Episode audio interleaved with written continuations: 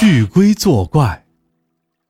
乾隆年间，在镇江一带时有风浪覆船，好端端的货物财物沉入江底，主人束手无策，于是出现了一群靠打捞货物为生的劳工，和失主商定价格，如果两厢情愿，他们就潜水打捞。这群人被称为水号。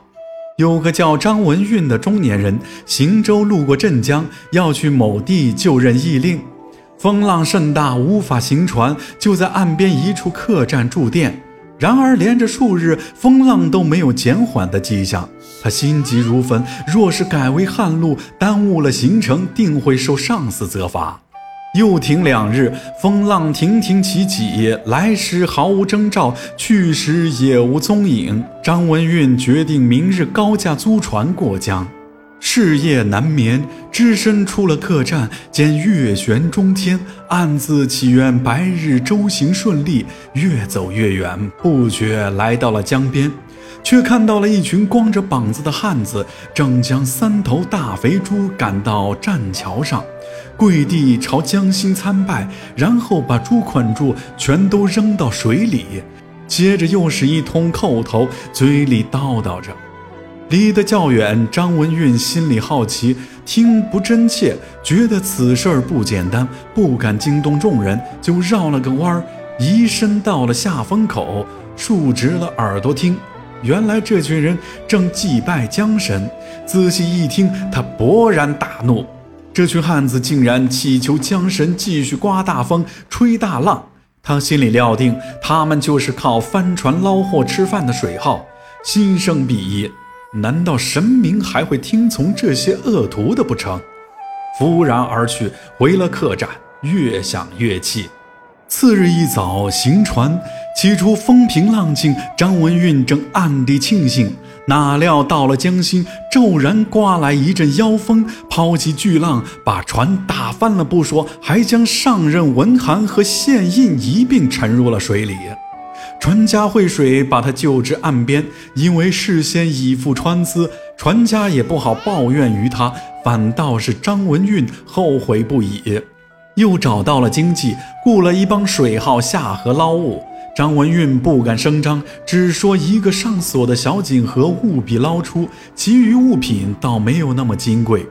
水号们相互试试眼色，因为张文运面相不俗，他们便认为他非富即贵，要了个非常高的价。张文运虽然心疼，却也只能接受。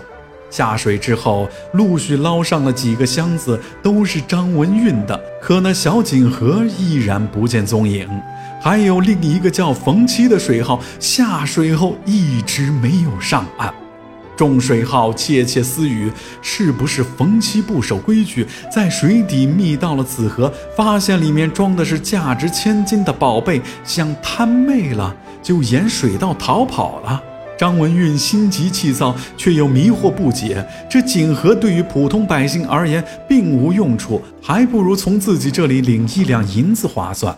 正想着，突然风浪骤起，江水浪花翻滚，似沸水一般。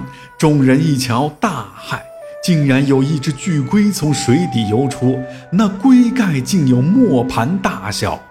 巨龟嘴里咬着一尸，正是水号冯七。冯七的半边身子都没了，惨不忍睹。巨龟貌似也颇为痛苦，不断拍打江水，从它龟甲上冒出许多烟，仿佛肚里烧着了一般。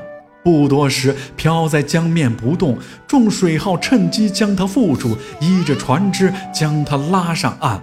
巨龟奄奄一息，众人恐冯七另一半残躯还在老龟肚里，于是找来了一个有经验的大厨开肠破肚，并没有发现冯七的半个身子，倒是看到了一个长形印章，正是张文运之物。这大龟误吞了张文运县令印章，不知印章可以驱邪除妖，活活弄死了自个儿。再后来，张文运沿水路陆续行走，直至到了任地，仍然风平浪静。他怀疑一切都是这只巨龟搞的。后又有消息，镇江一带的水号皆换上了顾籍，后背皲裂，每日都会渗出血水，痛如铁之胶，疼似铁壁瓜，花钱不少。大夫们未曾见过此症，束手无策；神婆神汉们也干瞪眼儿。张文运闻讯，扶额顿悟。水号们靠的是帆船过日子，他们用祭品祭拜所谓的江神，要他毫无征兆的起大风，以便从中获利。虽然屡屡得手，却连江神的面都没见过，以至于把巨龟捕获上岸之后，还开肠破肚，寻觅同伴尸骸。那巨龟误吞现印，如实剧毒，兽性大发，咬死了水浩冯七，被自己的信徒们捕杀，绝对心有不甘。至于水浩们患疾，九成就是巨龟的功劳，这何尝不是罪有应得呀？本故事播讲完毕。如果喜欢阿洛讲的故事，就请点个关注吧。